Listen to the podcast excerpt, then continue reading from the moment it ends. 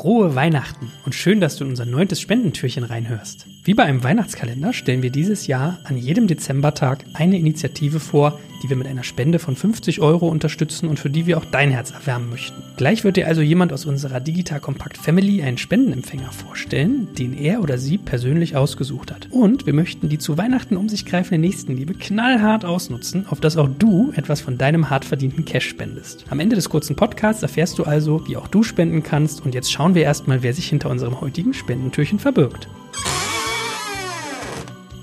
Hallo, ich bin Miriam Wohlfahrt. Ich bin Gründerin und Geschäftsführerin von RatePay. Ihr kennt mich vielleicht aus dem Digital Kompakt Podcast Fincast. Dort machen wir eben Fintech-Themen, Banking und Payment und so weiter. Mir liegt die Zukunft unserer Kinder und auch die Zukunft unseres Wirtschaftsstandortes Deutschland sehr am Herzen. Deshalb möchte ich euch heute dazu anregen, für die Hacker School zu spenden. Warum? Uns fehlen also quasi in Deutschland in den nächsten Jahren, müsst ihr euch mal angucken, da gibt es eine Studie vom Stifterverband und McKinsey, die ist wirklich sehr, sehr gut. Uns fehlen unglaublich viele Menschen mit technologischen Fähigkeiten. Also es besteht einfach ein massiver Bedarf an Fachkräften. Und ein Skill davon ist auf jeden Fall das Programmieren. Das lernen unsere Kinder heute leider nicht in der Schule. Es ist einfach ein Problem. Und wir brauchen deutlich mehr Nachwuchs an der Stelle, damit wir auch in Zukunft hier an der Spitze mitspielen können und das Deutschland Deutschland als Technologiestandort nicht abgehangen wird. Also in Zahlen sind das etwa 700.000 Menschen, die uns alleine bis 2023 fehlen. Das finde ich schon sehr erschreckend. Also,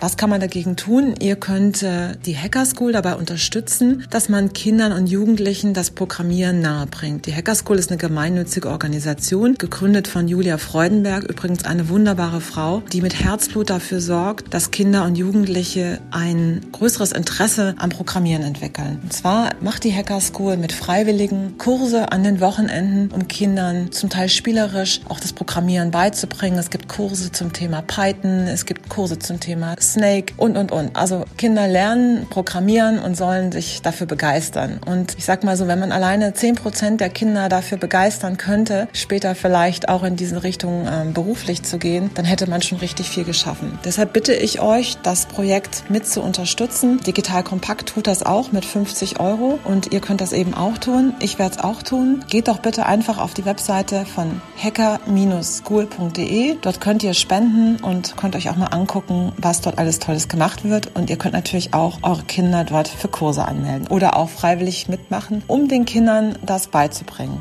Also, das kann ich nur jedem ans Herz legen und äh, ich wünsche euch allen eine wunderbare Weihnachtszeit und schöne Weihnachten und einen guten Rutsch ins neue Jahr.